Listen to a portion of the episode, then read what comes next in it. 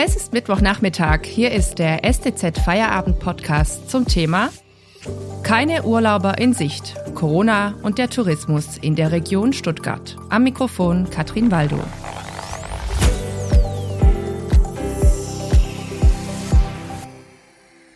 Urlaub zu Hause ist das Motto. Wenn keiner wegfährt, kommt aber auch keiner her. Der Wirtschaftszweig Tourismus ist schwer von der Corona-Pandemie gebeutelt, auch in der Region Stuttgart. Die Redakteurin Julia Bosch hat zu diesem Thema recherchiert und zum Beispiel mit Vermietern von Ferienwohnungen gesprochen. Hallo Julia. Hallo. Die Zahlen für den Tourismus hier in der Region im vergangenen Jahr waren katastrophal. Sehen die Prognosen für dieses Jahr denn besser aus? Ja, also letztes Jahr waren die Zahlen tatsächlich absolut katastrophal. Also in Stuttgart und den, den umliegenden fünf Landkreisen, also der Region Stuttgart, war die Auslastung in den Beherbergungsbetrieben bei lediglich 22,5 Prozent übers ganze Jahr hinweg verteilt. Ähm, auf der Schwäbischen Alb sah es ein bisschen besser aus. Da waren es ähm, 43 Prozent weniger Übernachtungen als 2019. Das kann man vor allem damit erklären, dass in der Region Stuttgart ähm, viele viele Gäste Geschäftsreisende sind und nicht unbedingt Leute, die jetzt hier Urlaub machen, während auf der Schwäbischen Alb oder im Schwarzwald natürlich weniger Geschäftsreisen stattfinden und dafür mehr Urlaub. Das heißt, die Region Stuttgart steht noch mal schlechter da als, als die Schwäbische Alb oder der Schwarzwald. Mir haben mehrere gesagt, dass sie, dass sie fest damit gerechnet hatten, dass an Ostern wieder Tourismus stattfinden darf. Ostern ist ja jetzt ebenfalls ins Wasser gefallen.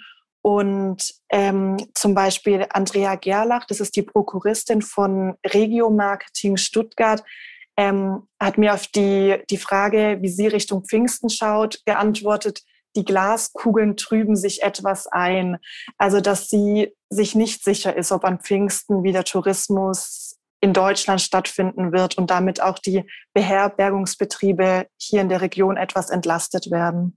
Du hast es gerade schon erwähnt, der Osterurlaub ist schon ins Wasser gefallen, auch wenn viele mit Öffnungen rechneten. Wie ist denn die Stimmung von Hoteliers und Vermietern von Ferienwohnungen hier in der Region? Also ich hatte mit einer Gastgeberin aus Ochsenwangen gesprochen. Das ist ein Ortsteil von Bissingen im Kreis Esslingen, was, glaube ich, vor allem bei Wanderern und Fahrradfahren relativ beliebt ist, also an der Schwäbischen Alb. Und die meinte ganz klar, dass ihr halt absolutes Verständnis fehlt, warum sie nicht mal an Touristen aus Baden-Württemberg vermieten darf. Also bei ihr ist es so, die hat quasi neben ihrem eigenen Haus ein umgebautes Bauernhaus, das sie als Ferienwohnung vermietet. Und sie meinte, sie könnte das quasi kom komplett kontaktlos machen. Also sie könnte den Leuten sogar den Schlüssel hinhängen. Man müsste sich überhaupt nicht begegnen. Und da versteht sie halt nicht, warum sie das, ich sag mal, nicht mal an, an Touristen aus Freiburg oder sowas vermieten darf. Urlaub auf der Schwäbischen Alb ist also nicht möglich. Sieht es denn für Stuttgart besser aus? Immerhin dürfen Hotels für geschäftliche Reisen geöffnet bleiben. Ja, das dachte ich mir erst auch. Also das ist ja auch so. Also wenn man jetzt keine Ahnung, aus Hamburg ist und in Stuttgart einen Geschäftstermin hat, dann darf man hier ins Hotel, ja. Allerdings, das hat mir die Prokuristin von Regio Marketing, die Andrea Gerlach, gesagt, dass man sich halt klar machen sollte, dadurch, dass Messen und Tagungen komplett ausfallen, dass der, dass auch der Geschäftsreisetourismus komplett obsolet ist. Also ich glaube, es ist tatsächlich oft so, dass in Hotels kein einziger Gast ist. Vielen Dank, Julia. Wir sprechen gleich nach der Werbung weiter. Wenn Ihnen dieser Podcast gefällt, dann abonnieren Sie ihn auf Spotify oder iTunes, damit Sie keine weitere Folge verpassen. Wenn Sie die STZ zusätzlich unterstützen wollen, geht das am besten mit einem STZ Plus Abo. Das kostet 9,90 Euro im Monat und ist monatlich kündbar. Damit lesen Sie zum Beispiel diesen Text von meiner Kollegin Siri Wahrlich zum Internationalen Tag der Roma. Lebst du im Wohnwagen? Sie hat Esther aus Stuttgart und Atide aus Mannheim getroffen und berichtet, wie die beiden Frauen für ein neues Selbstverständnis der Minderheit, der Sinti und Roma kämpfen. Den Link zu diesem Artikel finden Sie in der Podcast-Beschreibung. Unterstützen Sie Journalismus aus der Region für die Region. Danke. Wir sprechen heute mit Julia Bosch aus dem Baden-Württemberg-Ressort über Tourismus in der Region Stuttgart. Die Lage für die Branche ist dramatisch. Gibt es trotzdem etwas Positives zu berichten? Neue Ideen, Alternativen?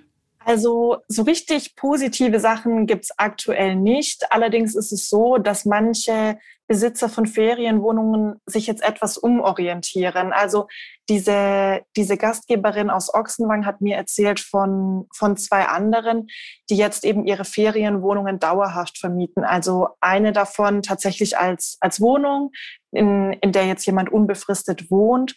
Und eine andere hat zum Beispiel an eine Frau vermietet, die normalerweise das ganze Jahr auf dem Campingplatz wohnt, die ja zurzeit auch nicht geöffnet haben. Und die wohnt jetzt eben übergangsweise bei ihr in der Ferienwohnung, sodass die Einnahmen für die Besitzer von Ferienwohnungen nicht komplett und dauerhaft wegfallen.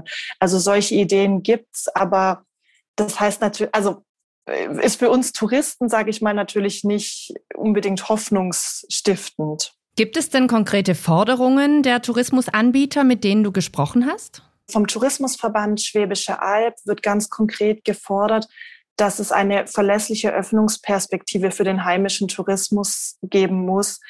Das bezieht sich auch darauf, dass an Ostern ja Urlaub auf Mallorca ermöglicht wurde, nicht aber in Deutschland.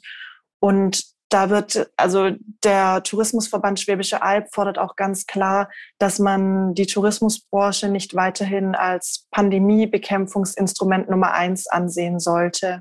Vielen Dank, Julia Bosch. Das war's mit unserem heutigen Feierabend-Podcast. Morgen gibt's eine neue Folge mit meinem Kollegen Florian Gann. Danke fürs Zuhören.